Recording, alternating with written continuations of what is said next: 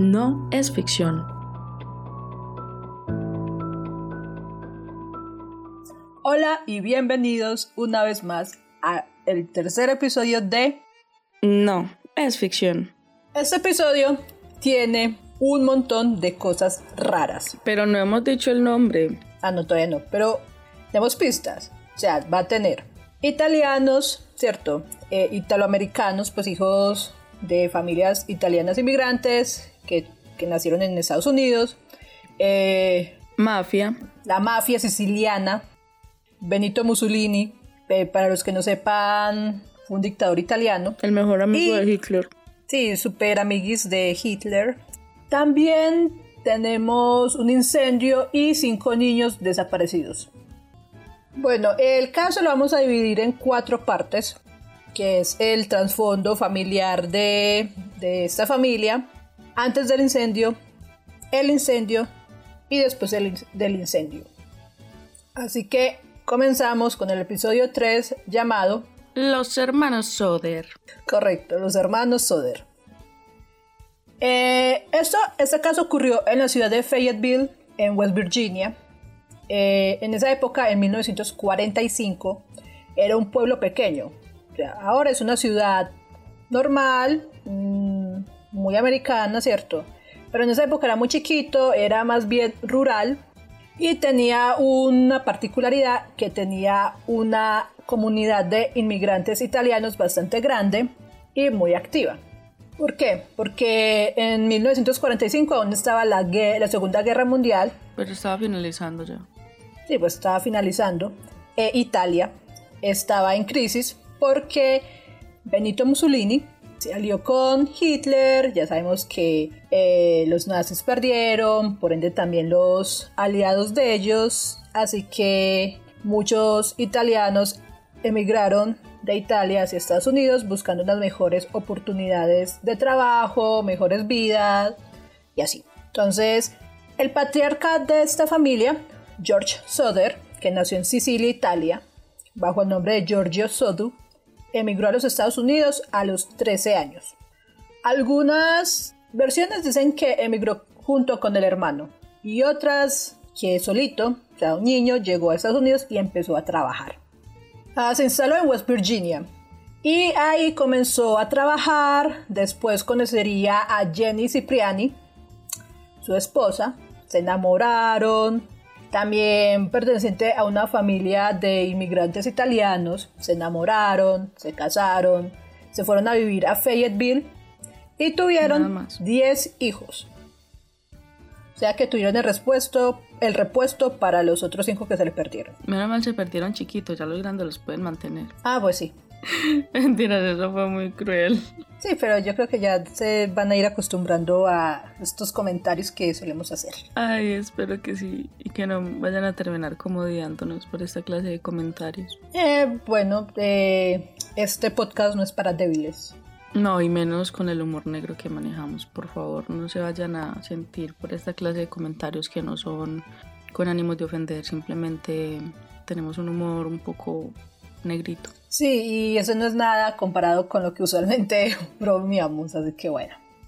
Siguiendo, en Fayetteville esta comunidad italiana era muy unida, pero había un problema.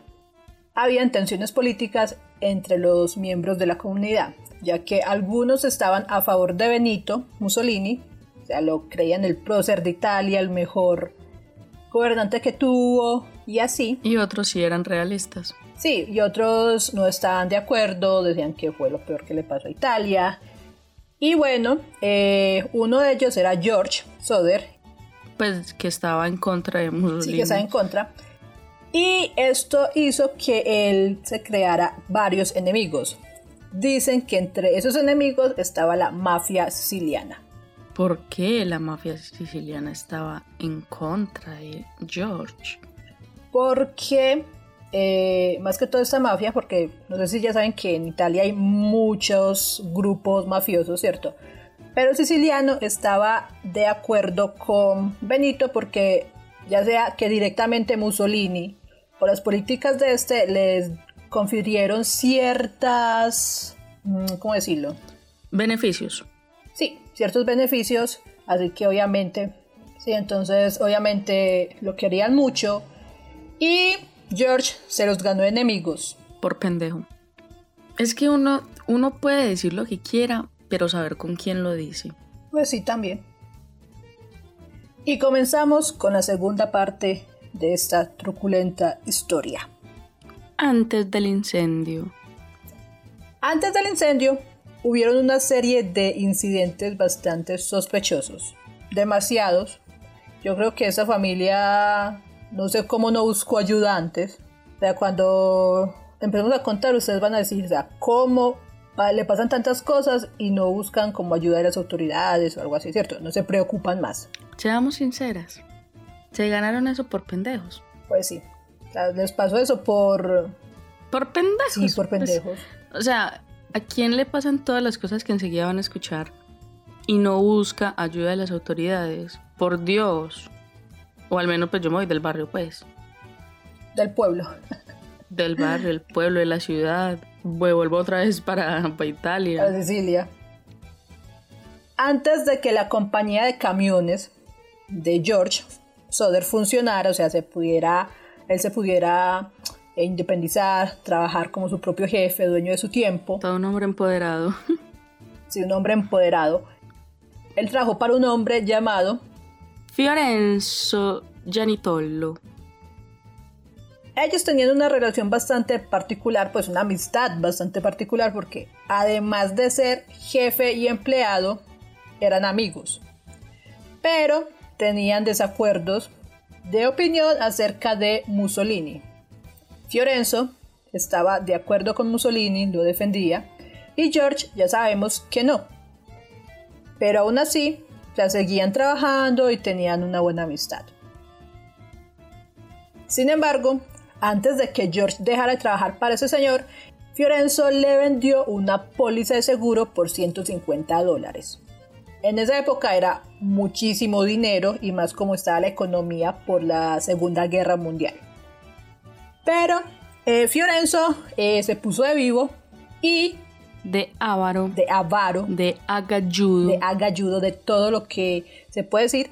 Y sin el conocimiento de los Soder, aumentó el valor de, la póliza. O sea, al final les dijo, no, no vale 150 dólares, sino más. Entonces, antes de que George se fuera de la empresa, que le pagó esa plata de más que el señor Fiorenzo decidió cobrarles. Es muy honrado. Yo no le hubiera pagado. Sí, pero no, no sabemos en qué condiciones se dio esa discusión al final para que George pagara lo que el señor le quiso cobrar de más. Dicen los reportes de los bomberos que dos meses antes del incendio, Fiorenzo se volvió a acercar a los Soder para ofrecerles una un seguro de vida. El señor tenía un sueño frustrado y era ser vendedor de pólizas de seguro. Sí, como que ya no quería ser dueño de una compañía de camiones, sino también de una aseguradora. Al carajo los camiones, yo quiero vender seguros. Y cobrar más por ellos. Misteriosamente cuestan otros 150 dólares. Aunque los, las investigaciones nunca, pues lo que hemos leído, nunca han dicho cuánto cobró de más. Pues nunca dice el precio, pero pues estamos suponiendo nada más. Eh, obviamente los Oder les dijeron que no, que no están interesados, que no iban a firmar en nada. Ya aprendieron de, de la primera experiencia. Y el señor Fiorenzo se enojó y los amenazó diciéndoles, Su maldita casa va a arder y sus hijos serán destruidos. Pagarán por los malos comentarios que hicieron contra Mussolini. Correcto. Si ven por qué digo que Yuri parece un personaje de Los Simpson. El gordo Tony. que no. Mentira, sí. Y eso que ya no le gusta a Los Simpson. Pues no, no los ve, entonces. No me los veo casi. Sí, casi no los ve, entonces Sabrá Dios de dónde salió ese personaje de ella. Mi alter ego. el, alter, ego italiano. Sin embargo, este no fue el único incidente extraño que les ocurrió a los Oder antes del incendio. Unas semanas antes de que Fiorenzo los amenazara, un hombre desconocido se acercó a George en su casa, suponiendo, supongamos que George estaba en el jardín y un señor que no conoce se le acercó. Estaba comiendo pizza y tomando cerveza.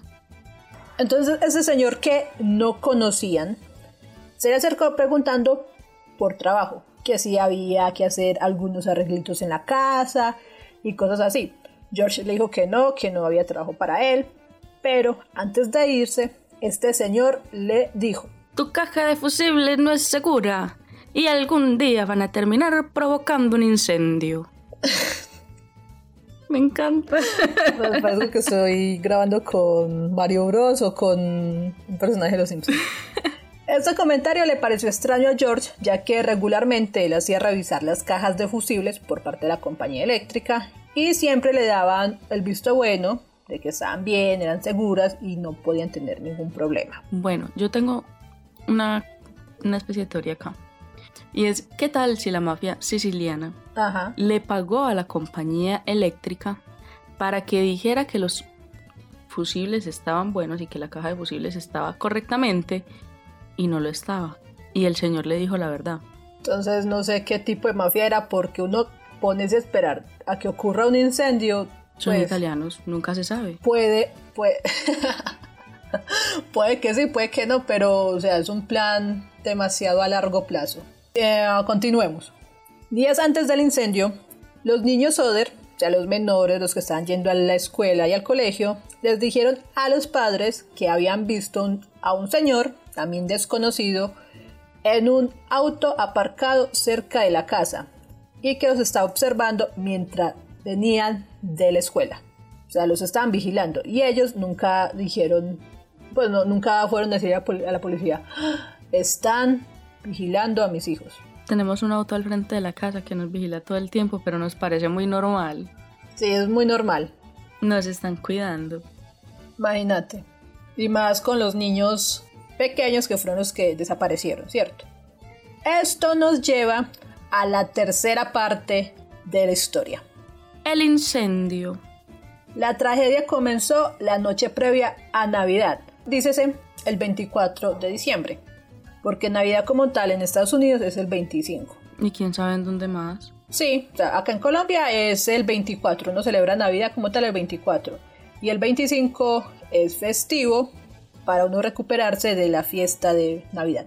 Ya sea porque uno bebió de más o porque comió de más, pero uno se tiene que No, recuperar. porque co- yo no bebo, yo no bebo, entonces cada que hay un 25 de diciembre, un 24, la indigestión el 25 es una cosa impresionante, uno harta hasta que mano puede, harta, dices el hecho de comer en abundancia, demasiado.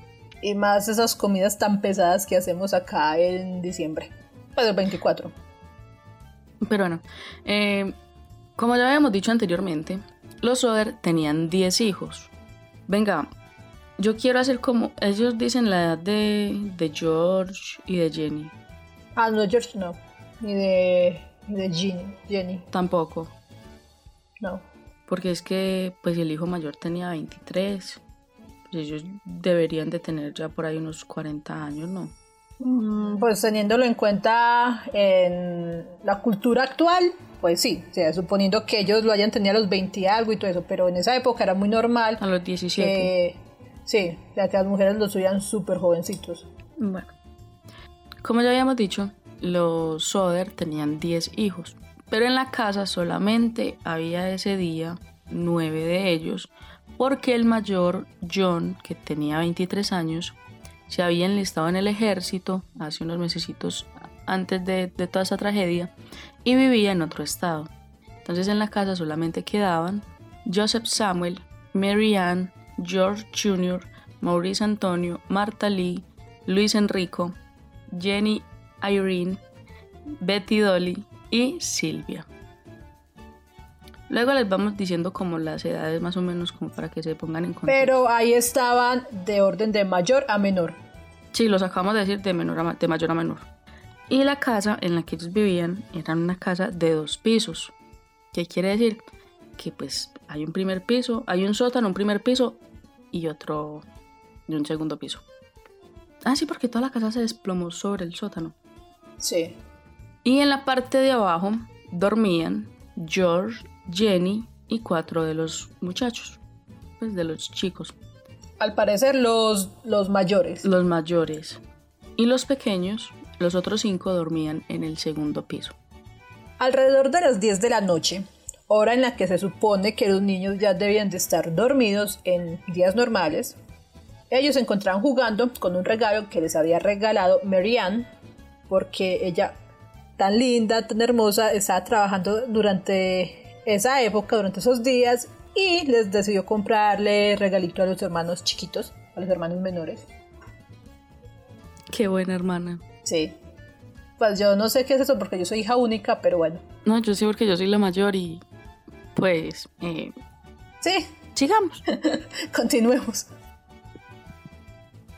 Aquí, aquí va otra teoría. ¿Qué tal si Marianne no estaba trabajando, sino que eso se los dio la mafia siciliana y entonces ella le dio unos regalos para que se los diera a los niños, ella no sabía quién eran ellos, le dieron el regalo a los niños, los niños se pusieron a jugar y ellos sabían que los niños iban a quedar jugando y se los robaron en ese momento. Wow, es que yo soy la paranoica. o sea, son suposiciones. Son suposiciones, pero primero, según vos, van a esperar días a que estalle la caja de fusibles. Y ya después vamos a regalarle juguetes a los niños para que queden hasta tarde, los papás vayan a dormir y así. ¿Quién dice que no? Puede, pero entonces si ese es el caso, eh, estoy empezando a decepcionarme de la mafia italiana de esa época. Pensé que eran más, no sé, más creativos. Eso es no ser creativo. Sí, pero no, no de buena forma, o sea, no de forma muy efectiva. ¿Cómo no? Si les funcionó porque se los lograron robar. Según Yuri, funcionó. Entonces, según vos, tu teoría. Bueno, continuemos. Sigamos. Entonces, los niños menores que eran Mauricio Antonio, Marta Lee, Luis Enrico, Jenny Irene y Betty Dolly eran los que se quedaron, los que les regalaron los juguetes, estaban jugando. Y cuando los señores Soder, sus padres, le dijeron que ya era hora de irse a la cama, ellos le rogaron que por favor los dejara seguir jugando. Los papás pues dijeron, pues sí, qué carajo, dejemos a los niños jugar otro ratico, igual están dentro de la casa, no se van a ir, no los van a secuestrar, están dentro de la casa, qué carajos. Pues dejémoslos jugando. Y le dijeron a Marianne que por favor cuidara a los niños mientras ellos jugaban. Y que antes de acostarse a dormir tenían que cerrar con llave la puerta. Y apagar las luces. Y apagar las luces. Así, sencillito. Pero yo no, hay algo que yo no comprendo y es por qué los papás no cerraron la puerta con seguro antes de irse a dormir. Por descartar, o sea, como por simple lógica, antes de uno irse a dormir y dejar los niños ahí en la salita o en el lugar donde estuvieran jugando, uno cierra con seguro la puerta. Por si las moscas nomás, por si los van a secuestrar. Es que con toda esta historia, pues cuando yo terminé de releer todo, eh, yo empecé como que a pensar que, comenzar a pensar que estos señores no eran como que muy buenos papás. Ni muy inteligentes, que digamos. Ni muy inteligentes, porque, Dios mío, todo lo que les va a pasar, cosas raras, y ellos siguen como si nada. Lo de la puerta es nada en comparación a lo que va a suceder en unos momentos. Espéranos. ta, ta, ta, en las horas de la madrugada. Cuando los papás se habían ido a dormir y habían dejado a los niños jugando con la puerta sin seguro. Correcto. Eh, algunas versiones dicen que fue alrededor de la 1 de la mañana en que sonó el teléfono en la oficina de George. Todo el mundo lo escuchó. Sí, porque en esa época esos teléfonos sonaban súper duro, toda una cuadra se podía despertar. Y George fue el único que no lo escuchó. Entonces Jenny fue a contestar el teléfono y resulta que la llamada era de una mujer desconocida preguntando por alguien igualmente desconocido para la familia. Y antes de que la mujer cortara la comunicación, se rió de forma extraña.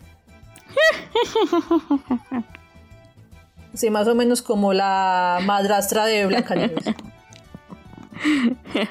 Sin darle mucha importancia, pues la Jenny sí se preocupó, les pareció extraño eso, pero dijo como que, ah, sigamos durmiendo. Entonces, se dirigió de nuevo hacia el cuarto, pero antes de... ¿Qué, ¿Qué, carajos? Es normal que aquí llamen a cualquier hora a preguntar por gente que no conocemos y se rían de forma extraña. Sí, ella le pareció súper normal eso. Así que ella se dirigió otra vez hacia el cuarto para irse a dormir, pero en el camino notó que las luces seguían encendidas, la puerta no estaba bajo llave y Marianne estaba durmiendo en el sofá de la sala. Si Marianne estaba durmiendo en el sofá de la cama. De la sala. De la sala. si Marianne estaba durmiendo en el sofá de la, de la sala, ella se supone que estaba cuidando a los niños. ¿En qué momento tuvieron que secuestrar a los niños para que los niños no estuvieran cuando eh, pasó el incendio? O sea, es que todo es muy raro, o sea, todo ocurrió en la madrugada. Yo insisto que Marianne tenía algo que ver ahí, te lo juro, o sea, porque es que ella fue la que le llevó los juguetes. Los niños querían quedarse hasta tarde jugando y no le pusieron seguro la puerta. porque Marianne no se lo puso si era la mayor en ese momento? O puede también que hayan irrumpido en la, en la casa, pues no así de forma violenta, sino que entraron y la drogaron a ella. O sea, en esa época sí había ese, ¿cómo se llama? Esa cosa para... Cloroformo. Cloroformo. Y la dejaron ahí en el, en el sofá. Pues a ver, ella hubiera dado la versión de eso. También. Pero no dio la versión de eso o la tenían amenazada y no quiso decirlo, o tenía un novio en la mafia siciliana. Siciliana. O tenía en la mafia siciliana. No he podido con esa pinche palabra. Listo, ya Yuri le cambió totalmente el nombre a la ciudad italiana. No es Sicilia, sino Cilicia. Ciliciana, qué tristeza conmigo. Pero es una, es una, o sea, es una teoría válida porque la pelada estaba ahí en la sala. ¿Cómo no se va a dar cuenta uno que entran a la casa de uno y que se llevan a los hermanitos? También. Ese es el colmo. O, o, heredó la, el sueño del papá, que no sienten nada. No, no, no. O sea, seamos sinceras. Ella se tuvo que dormir después de que los niños hicieron silencio no, porque si estaba muy cansada, a mí me ha pasado que he estado viendo, yo creo que la película más de acción y todo, o sea, estallidos, bombas y todo, y me quedo dormida. Y yo escucho todo a muy alto volumen. O sea, que si la vieja estaba muy cansada, se pudo haber quedado dormido viendo a los hermanitos jugar. Ya no, no de jugar a los niños no es como que lo más interesante del mundo. No, yo también me he quedado dormida y parezco muerta cuando yo trabajaba con mi papá, que trabajamos demasiado, me tocaba muy pesado porque trabajaba de 5 de la mañana a más o menos 11 y media de la noche a veces. Entonces, claro, llegábamos a organizarnos, nos acostamos tipo 12 y media, levantamos a las 4 y media o 4 de la mañana, prácticamente no dormía nada. Y a veces él prendía la luz, me movía, me llamaba, me gritaba, me de todo y yo no sentía absolutamente nada, estaba muerta. Entonces puede que hubiera estado muertito un poquito, pero tampoco pues como para no darse cuenta que, que se le llaman a uno los hermanitos. porque no hay en, en todo esto como una versión de ella? No, por ejemplo, yo dormí, me quedé dormida cierto, en cierto momento y pues ellos estaban jugando hasta ese momento. Porque ella no le puso seguro a la puerta. Es que yo me sigo preguntando por qué son tan pendejos de no ponerle seguro a la puerta sabiendo que se iban a ir a dormir todos.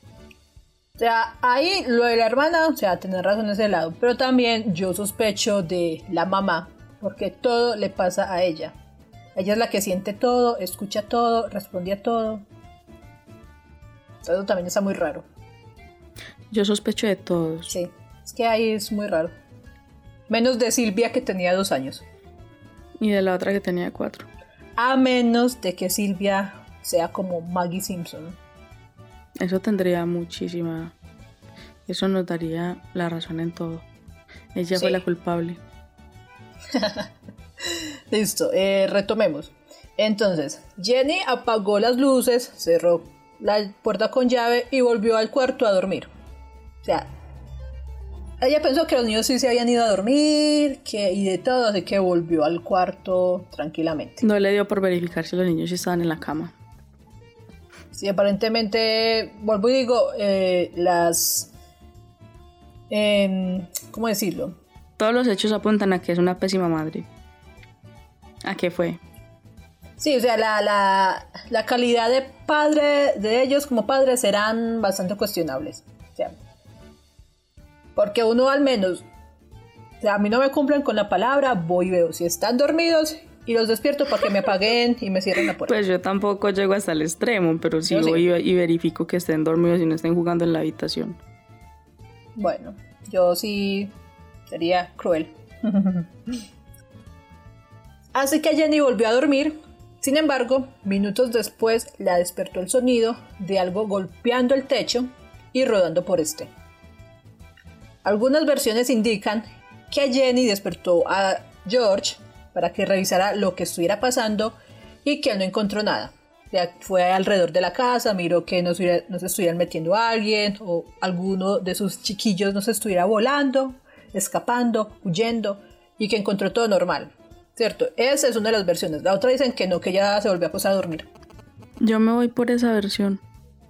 Sí, ya siguiendo la historia de la llamada y que encontró todo patas arriba en la sala y siguió otra vez para la cama, pues sí. Sí, yo voy por esa versión mil veces, o sea, son los malos padres. Les importa un carajo, Sí, la verdad. es muy, muy cuestionable la, la calidad de padres. La tranquilidad no iba a durar mucho, ya que momentos después, nuevamente Jenny, a la que le ocurre todo, le pasa todo, se despertó debido a que sintió olor a humo. Se incorporó en la cama, vio cómo el humo se estaba filtrando en la habitación. Rápidamente, ahí sí, por primera vez hace, lo- hace algo lógico, despertó a George, tomó a Silvia que estaba en la cuna en su cuarto y mientras le gritaba a todo el mundo, a todos los hijos que salieran de la casa. O sea, ahí por eso no creo que pegara la historia de que de pronto eh, Marianne Revisaron- estuviera, no, de que Marianne estuviera drogada, porque haber estado drogada no se hubiera despertado en ese momento cuando estuvo el incendio. Sí.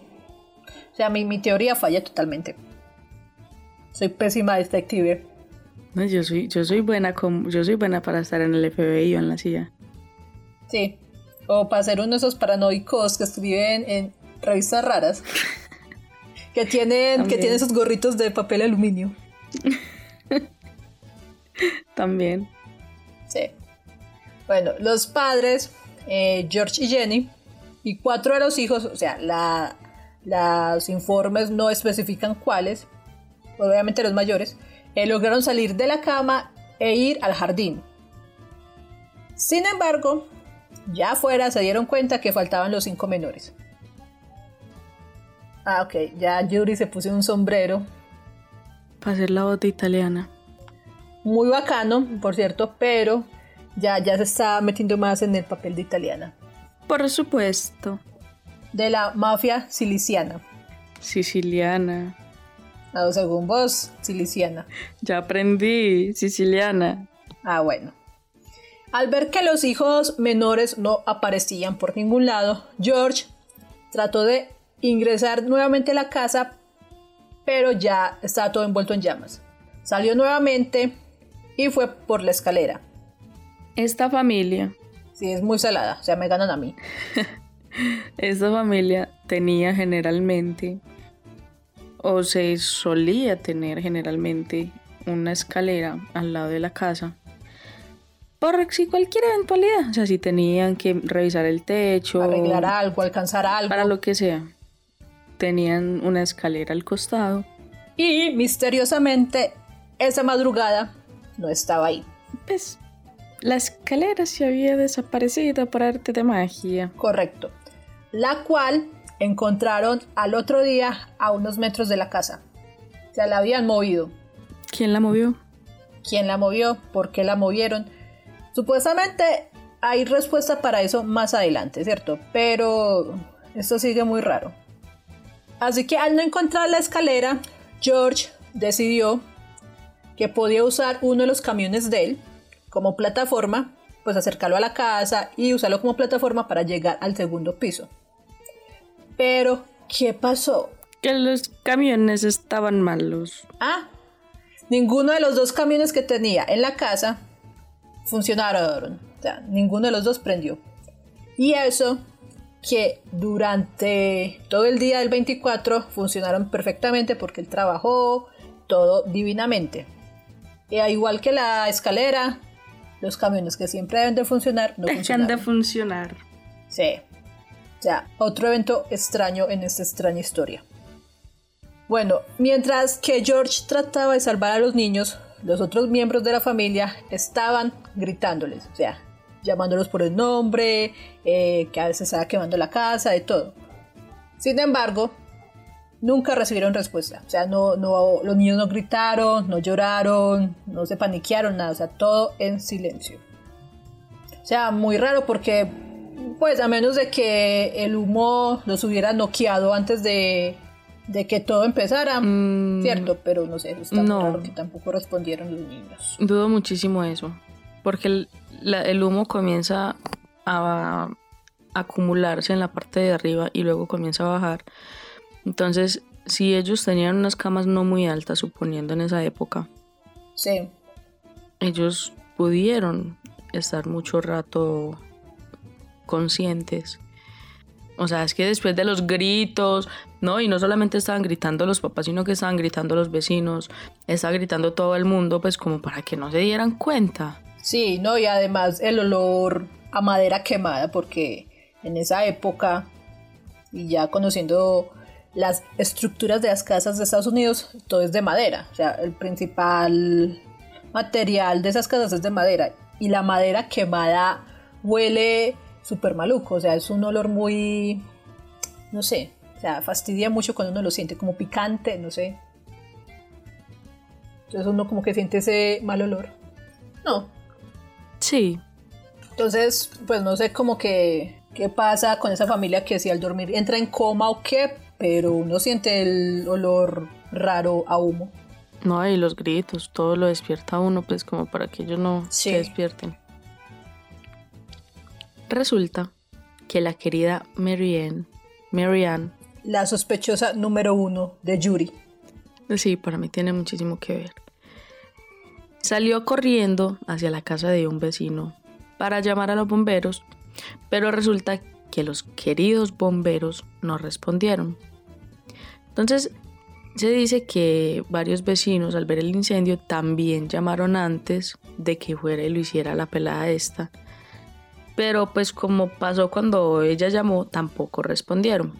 Entonces, dicen que los operadores ese, esa noche no estaban trabajando, porque como ellos eran voluntarios, pues entonces no estaban trabajando un día feriado. No, en esa época casi todos los cuerpos de bomberos en Estados Unidos eran de gente voluntaria. O sea, después del trabajo iban a trabajar como bomberos o antes del trabajo habitual de ellos tenían funciones como bomberos y que normalmente en esa época, o sea, los días especiales, acción de gracias, Navidad y todo eso, ellos no trabajaban. O sea, ni los operadores, ni los conductores, ni los que tenían tareas de bombero como tal. Entonces, que en esa época era muy normal que, que si usted le pasó algo, un día feriado, jódase, arréglese usted solito, los bomberos no trabajan ese día. Como si en esas fechas no hubieran incendios. Ah, es que aparentemente ellos pensaban que, que las, los accidentes y todo eso, porque los bomberos no solamente es para incendios, sino para otros accidentes, eh, no ocurren en esas épocas. O sea, también toman descanso, según ellos. Entonces, al ver que los operadores de ese turno no estaban trabajando, porque ya sabemos por qué no estaban trabajando, uno de los vecinos, así muy amable, tomó su auto y se fue hasta el pueblo a buscar el jefe de los bomberos, que era FJ Morris. Y él activó la alarma, eh, un sistema conocido como árbol de telefoneo, que él llama a uno de los bomberos, ese bombero llama a otro, el otro a otro, el otro a otro, y así sucesivamente, hasta que se llaman a todos. Y todos están avisados de que está ocurriendo una tragedia. Según los informes, la casa fue consumida por las llamas en 45 minutos. Fue muy rápido, ¿no? Sí, muy rápido. O sea, como era todo de madera, la madera es súper... Como vieron en el incendio del Amazonas, la madera es lo más fácil de, de quemarse. Así que la estructura de la casa terminó colapsando sobre el sótano. Los bomberos llegaron cerca de las 8 de la mañana. Haciendo cuentas, les tomó más de 6 horas en responder al llamado de emergencia. O sea, los llamaron, o sea, por fin se pudieron comunicar con el jefe de bomberos y los señores llegaron 6 horas después. No, pero ellos tenían razón, o sea, es verdad, o sea, nadie más podía conducir sino el conductor del camión, ni siquiera el... Sí, porque al preguntarle al jefe de, de bomberos que por qué llegaron tarde, él dijo que tenían que esperar a uno de los conductores del camión de bomberos. Por eso, o sea, nadie podía conducir, ni siquiera el jefe de bomberos podía conducir, solo podía ser el conductor. Y que esa fue la demora. Qué excusa tan pendeja, ¿no? Eso parece ambulancia de acá de Colombia, que llega como a las horas de, del accidente. Cuando ya murió. Sí. Para ese momento, ya todos presumían, daban por hecho que los niños ya habían muerto, obviamente. Cuando estaban revisando los restos, buscando señales de que los niños estuvieran allá, resulta que no encontraron absolutamente nada, solamente cenizas de la casa. Pero dicen, pues decía el informe policial, que los niños se quemaron totalmente en la casa, cosa que pues no es cierta porque los dientes no se queman. Sí, para los que no sepan o nunca, pues nunca han tenido como curiosidad por este tema de la cremación, los dientes no se incineran, o sea, no se vuelven cenizas. Sí, uno los daña comiendo chicle, pero no. Se pueden dañar, sí, comiendo dulce demasiado, no cepillándose seguido, eh, dándose un golpe. Abriendo una botella con los dientes. Sí, haciendo cualquier cosa, pero menos se queman. Mm, no sé qué tendrán los dientes, pero bueno. Para mí eso era una señal de que los niños no estaban, pero para todo el mundo los niños se habían quemado ya. Pues que así lo dijo el jefe de bomberos. Eh, además de los bomberos llegó la policía y el informe de ellos dijo que el incendio se generó por un cable eléctrico defectuoso. Poco después, los Oder convirtieron los restos de la casa en un jardín como monumento a la memoria de sus cinco hijos desaparecidos. Ay, si fueron buenos padres. Sí, ya bonito el detalle que tuvieron. Y con esto entramos a la cuarta y última parte de esta historia, que es después del incendio. Y más cosas raras siguen apareciendo, pero ya ahora por parte de las autoridades que no eran muy buenos que digamos. Yo digo que las autoridades eran era la mafia siciliana, ve siciliana, eh, encubierta. Sí, podían, podrían estar ya adentro de los cuerpos de la ley. No sería raro tampoco en esa época. Ese mismo día comenzaron las investigaciones y se acabaron ese mismo día. Imagínense. O sea, literalmente les, les tomó un par de horitas a los bomberos y a los policías llegar a una conclusión y listo. O sea, no, no, no investigaron nada más, no. Me encanta la efectividad de la policía. Sí. Y mientras que estas hermosas autoridades investigaban esto, los Oder, los que quedaron de esta familia destruida, estaban en una casa vecina esperando noticias de ya sea de los bomberos o de la policía. Según el reporte oficial de los bomberos, la causa del incendio fue por algún cable eléctrico defectuoso y que el incendio comenzó en la parte trasera de la casa, probablemente en la caja de fusibles. Y ahí viene lo raro, o sea, George Soder hacía revisar esa caja de fusibles cada mes prácticamente, ya constantemente y tenía el visto bueno de la compañía eléctrica. Y al igual que el señor raro que llegó hace unos meses diciéndole que eso va a causar un incendio, los bomberos dijeron sí, ahí, ahí inició el incendio, ahí en la caja de los fusibles. Es que por eso digo que no es tan mala la teoría de que compraron a la compañía eléctrica para que dijeran que estaban buenos los fusibles, estaban malos y luego causar un incendio. O la mafia siciliana hizo que alguien dañara los fusibles antes del incendio. También. O sea, que dañaran la caja. También. O sea, puede ser también por ese lado. O sea, porque si la compañía eléctrica, o sea, dijo, están bien, pues pueden que los hubieran, no sé, manipulado para que se iniciara este incendio. Y además se les confirmó que no habían encontrado restos de los menores en la casa ya que las temperaturas del fuego fueron tan altas que consumieron todo, según los bomberos. E incluso el jefe de los bomberos, el señor Morris, muy amable, le sugirió a George que tomara cenizas que habían quedado y las enterrara en cinco tumbas como representación de los cuerpos de los niños. Y otra cosa rara fue que los certificados de defunción fueron emitidos ese mismo día. Y en esa época, para que se pudiera dar un certificado, tenían que examinar los cuerpos. Sea, el forense del pueblo, que usualmente era el médico de allá, tenía que revisar que si hubiera un cuerpo y que el cuerpo sí presentaba ciertas cosas para dar un certificado de función.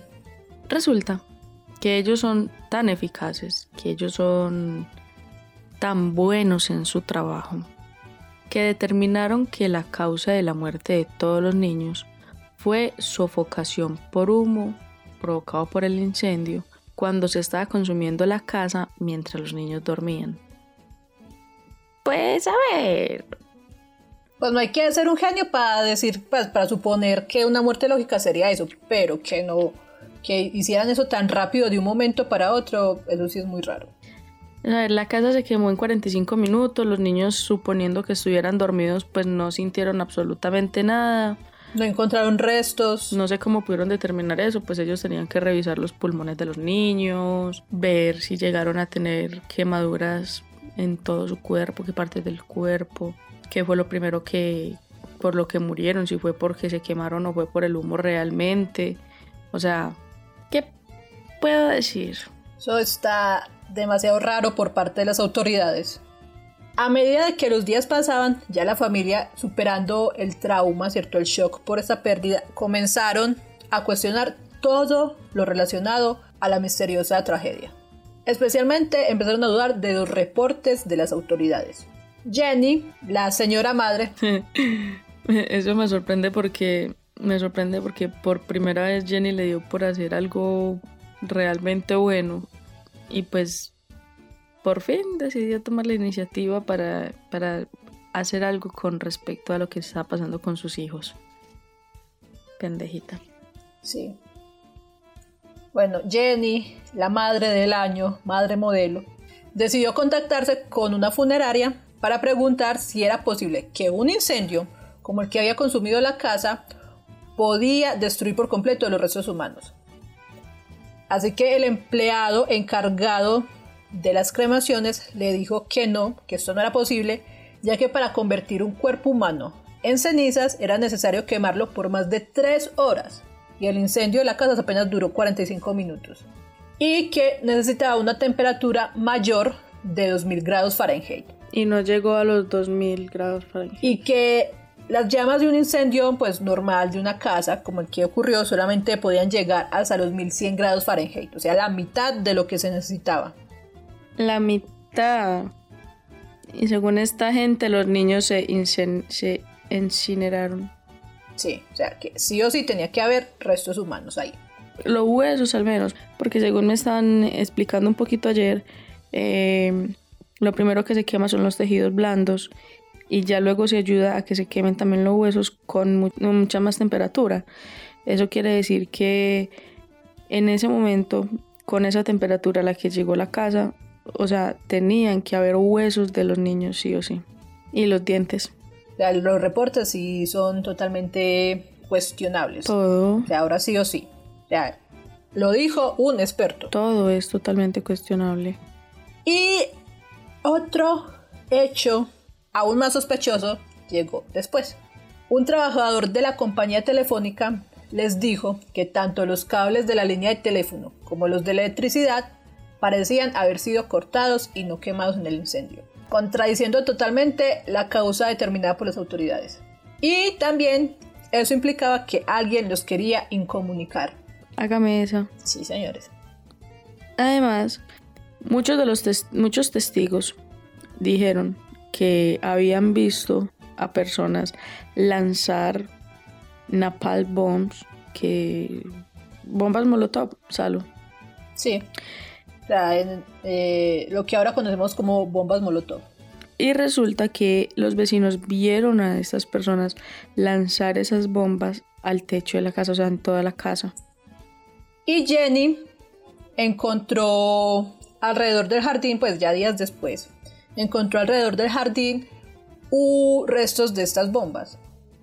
Claro que yo digo que eso sí es verdad, porque eso le da a uno como la posibilidad de entender por qué cayó algo en el techo. Si los testigos dicen la verdad.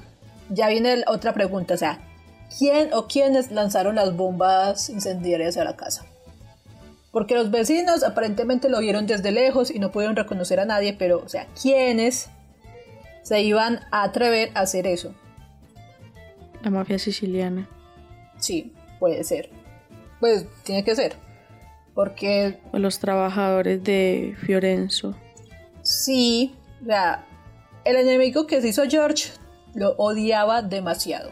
Pero es que puede ser que Fiorenzo se haya aliado con la mafia porque mira que él amenazó a los hijos. Sí, y ya sabemos el pasado eh, fraudulento de este señor. Bueno, otra cuestión que les pareció sospechosa fue el hecho de que a los bomberos les tomara cerca de seis horas en llegar a la casa de los Oder. Sin embargo, hace unos años eh, este caso lo decidieron investigar una cadena de radio, que es la cadena pública nacional de radio, y entrevistó a unos bomberos que estuvieron activos por esa época, ¿cierto? En 1945. Estos señores les dijeron que era normal que, o sea, lo que ya habíamos contado, que en esa época ningún bombero trabajara por ser eh, festividades y que si hubieran llegado aún más temprano no hubieran podido hacer nada porque en esa época no contaban con los equipos necesarios para controlar este tipo de incendios. No tenían esas máscaras que les impiden eh, respirar el humo, este, el humo del incendio. Tampoco tenían trajes especiales para resistir las temperaturas. Entonces que no hubieran podido hacer mayor cosa. Así que si los bomberos hubieran llegado, de todas maneras los niños si es que había niños, se hubieran muerto. Los niños, ellos les hubiera tocado quedarse ahí mirando cómo se quemaba la casa. Sí. En cuanto a la escalera faltante, otro de los factores sospechosos, se descubrió que dos señores que tenían un bar cercano a la casa de los Oder, llamados Dave Atkins y Lonnie Johnson, habían tratado de robar los equipos que tenía George en la casa y que para eso tomaron las escaleras para ingresar a la casa y supuestamente cortar los cables. Pues a ver. Sí, misteriosamente aparecieron dos señores ladrones en víspera de Navidad para robar eso y que y así se, se, solucionó lo de la escalera y lo de los cables cortados que supuestamente para las autoridades no estaban cortados sino quemados. Pues a ver ya las autoridades se están contradiciendo de que, ay, sí, sí, están cortados. No. O sea, explíqueme esa señora Yuri. Yo sigo insistiendo en que la mafia siciliana. Y otra cosa igualmente sospechosa, creo que aún más sospechosa, es que las autoridades no investigaron a Fiorenzo Gianitolo.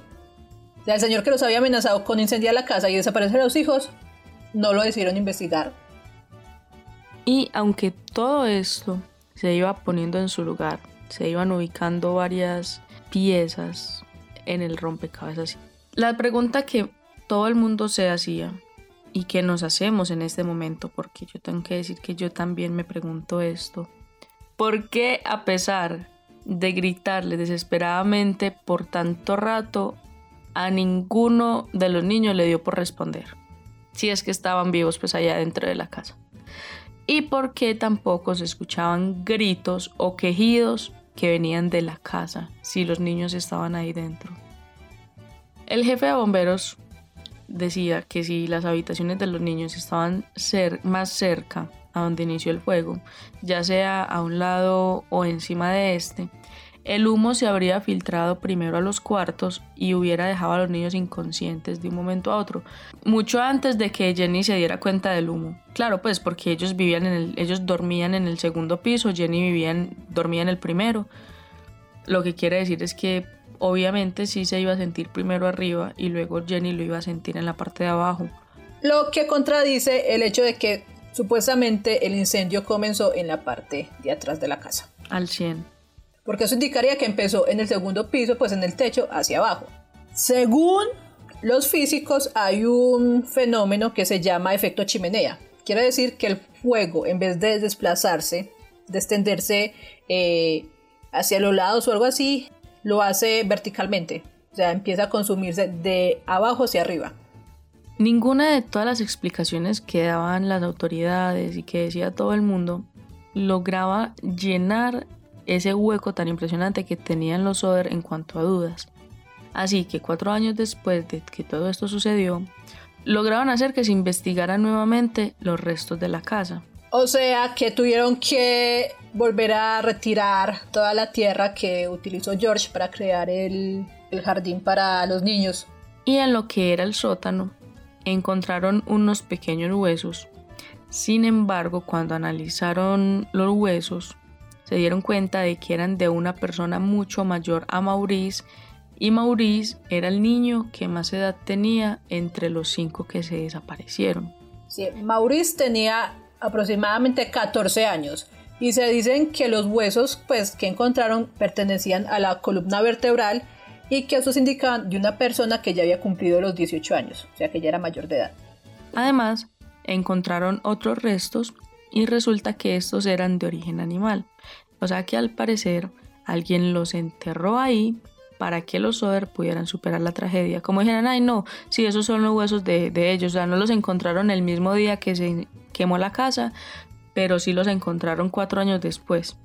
Pues eso me genera a mí una pregunta quién era la persona de 18 años que estaba ahí. O sea, o se fueron para el cementerio y sacaron los restos de alguien, o la mafia mató a alguien de 18 años aproximadamente y le enterró la columna vertebral ahí. Puede. Una de las tantas teorías que hay en internet rondando dice que el que implantó esta evidencia fue el jefe de, de los bomberos para que no se siguiera investigando, dejaran todo así y que los Oder como que, ay, bueno, si encontramos algo, si se quemaron.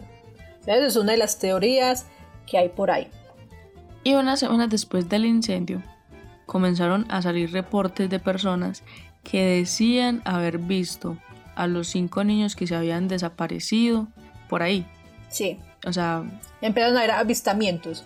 Algo que me parece supremamente como aterrador o perturbador de los casos de desaparición.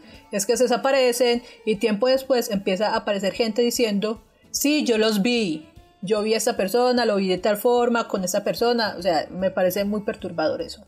Tanto de que sí sea verdad o que haya gente tan mala que decida jugar de esta forma con los sentimientos de las personas que están buscando a los desaparecidos. Entonces es como que... Las dos. Es muy, muy, muy, muy aterrador, pues muy perturbador estos casos de desaparición y uno de los reportes provenía de uno de los residentes de Fayetteville. De este pueblo. Y él dijo que vio a los cinco niños en un auto, dejando el pueblo mientras ocurría el incendio. O sea, eso significa que esta persona conocía a los niños. Hágamela, hágamela. No, y no solamente eso, sino que una señora que trabajaba en un restaurante en una ciudad cercana declaró que ella le sirvió el desayuno a los niños en la mañana siguiente al incendio.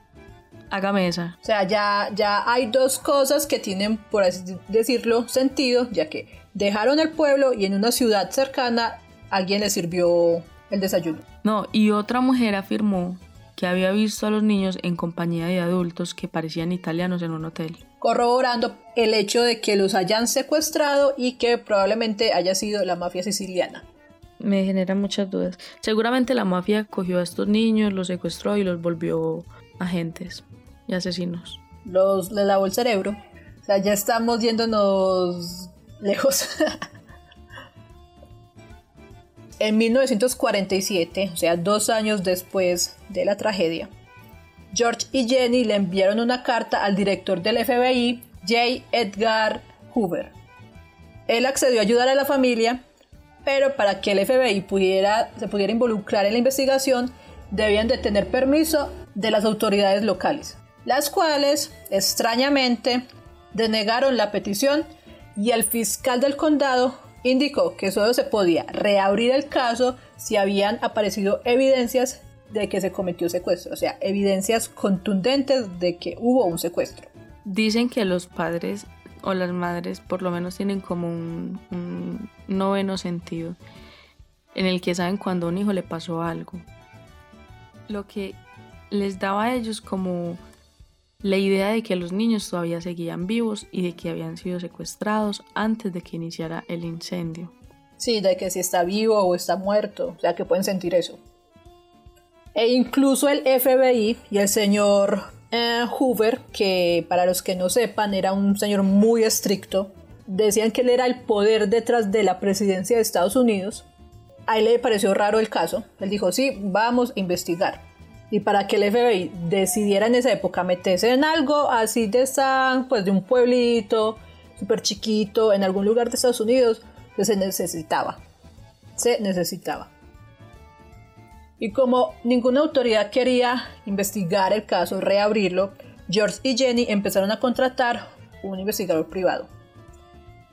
Este se llamaba C.C. Tinsley y lo único que pudo descubrir fue otro hecho muy particular, y es que Fiorenzo Genitolo hizo parte del jurado que declaró como accidental el incendio en la casa de los Tan conveniente. Tan conveniente. El señor que no quisieron investigar, pero que sí era parte del jurado. Para mí que Fiorenzo era parte de la mafia siciliana. Sí. Sinceramente, no es por ser sonar conspirativa, pero las autoridades están involucradas en eso salen evidencias por todos lados, datos por todos lados y no quieren investigar.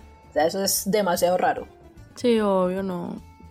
O sea, es que como te digo, puede que la mafia estuviera dentro de la policía. O sea, eso quiere decir que por A o por B no iban a investigar absolutamente nada de lo que saliera. Sí. Y finalmente, como último recurso, George y Jenny decidieron colocar una enorme valla publicitaria en la ruta 16, que era la autopista más cercana a la casa y por ende más transitada, en la que ofrecían una recompensa. Comenzaron con 5 mil dólares. Si ahora es dinero, es una cantidad considerable, en esa época muchísimo más. Considerable, 5 mil dólares, acá son prácticamente 18 millones de pesos. Sí, entonces en esa época era mucho más, o sea, demasiado más. Y esa cantidad fue escalando conforme pasaban los años hasta llegar a los 16 mil dólares por cualquier información que ayudara a resolver el caso. Y otra vez, lo triste de este caso es que muchas personas se trataron de aprovechar de esto y les comenzaron a mandar cartas o llamadas brindando información falsa. Así que los Soder contrataban a otro investigador privado y si no podían, eh, el mismo George iba y viajaba a estas ciudades donde decían haber visto a los niños para corroborar la información.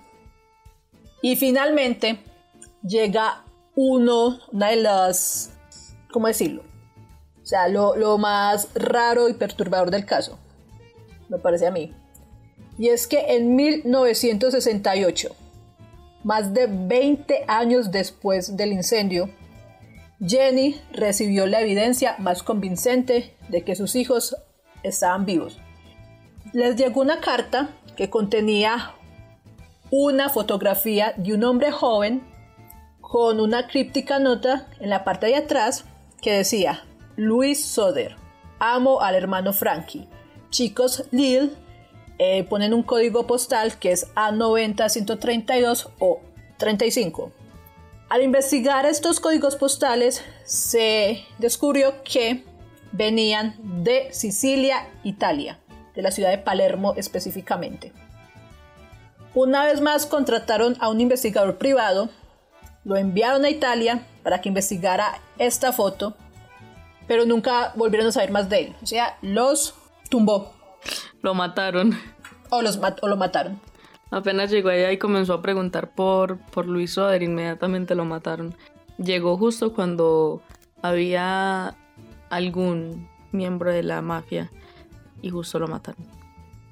Vamos a publicar la foto, esa que le mandaron, en, en Instagram o en el grupo de Facebook o en ambos, para que vean que el parecido de este joven treintañero, yo creo, sí, que tenía como 30 años, que supuestamente era Luis Soder, sí se parece bastante a la fotografía que hay del chiquito cuando tenía como 14 años. O sea, sí son muy similares. O sea, de que si sea él, puede que sí sea. Y además en esa época el Photoshop no creo que existía. la forma para retocar una imagen de esa forma, no. Pues esto no es una forma de que ustedes nos sigan en Instagram. No, no, no. Pues ahí publicamos cosas chéveres. No, simplemente que no podemos, sí, pero no podemos colocarlo, o sea, no hay una galería para colocarlo en, Spotify o en iTunes, así que nos toca por Instagram Facebook. O, Facebook. Pero nos pueden seguir. Entonces, para no, que no tenemos ningún problema con que aprovechen y nos sigan en Instagram, que participen del grupo en Facebook. Y todo eso. Y pues cuando quieran. Ahí hay muchas imágenes chéveres, incluso publicamos algunas del robo anterior. Eh, y así, pues hemos estado publicando cositas que les puede interesar, como para que llenen más su mente y se hagan más a la imaginación y a la imagen de lo que está pasando y de lo que estamos contando. Y ya para terminar, para cerrar este caso, en 1984, 44 años después del incendio, la famosa valla publicitaria fue retirada de su lugar. Pero estuvo mucho tiempo. Sí, estuvo 44 años. Imagínense cuánto le costaría mantener esta valla publicitaria a la familia. O sea, le mantenía plata. No, y pues ya no tenía que alimentar a cinco más, entonces, pues, pues obviamente le iba a rendir más la plata. Y aparentemente el negocio de los camiones fue muy rentable. ¿Por qué no ponemos uno de esos en vez de hacer podcast? Hay que considerar. Lo vamos a considerar sinceramente. Bueno, lamentablemente George y Ginny murieron sin saber realmente lo que pasó con sus hijos, pero la investigación mm, pasó a manos de los hijos y de los nietos de George y Ginny. Y este fue el aparentemente el caso maldito de no es ficción, porque mientras grabábamos esta que tercer intento, cuarto intento, no sé. Entonces es como el noveno intento por allá. Sí, o sea, el intento 8470 y algo, eh, se volvió a, le volvió a fallar el computador a Yuri. Así que eso sí es raro. Así que no. Así que señores, eh, espero que les haya gustado este caso que me ha atormentado. Señores y señoras. Pues que uno dice como en general. Damas y damos. Sí hombres y hembras. Caballeros y caballeras. Y los indefinidos. Los que aún no se han decidido. Espero que les haya gustado este episodio, esta historia tan, tan rara, perturbante. Por favor, por favor, después de escuchar esto, saquen sus teorías y dennos a conocer esas teorías, por favor. Sí. Y compártalan con nosotros en las redes sociales o escríbanos un correo pues diciendo qué es lo que les parece, qué es lo que creen ustedes que realmente sucedió, porque este caso es, horrible. muy peculiar. Sí. Pero bueno. O sea, han pasado cuántos años. Tiene casi 70 años este caso y no se ha resuelto. No, y ya no se resolvió. Ah, puede que sí. Mm. No, eh, hay casos de que hay personas que han desaparecido por tanto tiempo y las encuentran no sé en dónde, y así. Entonces puede que algún día sepamos la verdad. Después de que ellos mueran, los van a encontrar en... En Sicilia, Italia. en, sí, en, en un... Se me fue el nombre. En un cementerio de Sicilia. Van a alguien que pase por ahí normalmente a ver las lápidas y que encuentre Maurice Soder, Luis Soder, Marta, Soder y así. Entonces, Muchas gracias por habernos escuchado, muchas gracias por estar en todo el episodio. Realmente esperamos que nos sigan apoyando, que sigan escuchando el podcast, que sigan compartiendo el podcast. Muchas gracias a todos los que nos han estado escuchando desde el primer episodio. A Yesid que siempre nos da unas buenas, unos buenos comentarios después de que terminamos los episodios. Nos aporta cosas que nos ayudan a aprender y a conocer más sobre el caso. Entonces, les deseamos un resto de semana hermoso y un feliz noviembre. Esperemos que, que aprecien el arduo trabajo que nos costó grabar este, eh, que el audio mejorado si les guste y no haya empeorado nuestras voces. Por Dios, mi audio se escucha maravilloso, yo amo cómo se escucha. No, pues que, que, que les guste el sonido de nuestras voces. Ay, Dios. Pues a ver. Sí preocúpense en la historia, principalmente. Y en nuestras redes sociales nos pueden seguir en nuestro grupo de Facebook como No es Ficción, Instagram No es Ficción guion bajo podcast y nuestro correo electrónico podcast no es ficción gmail.com. Entonces, no siendo más, esto fue No es Ficción. Nos escuchamos en el próximo. Chao, chao. Bye.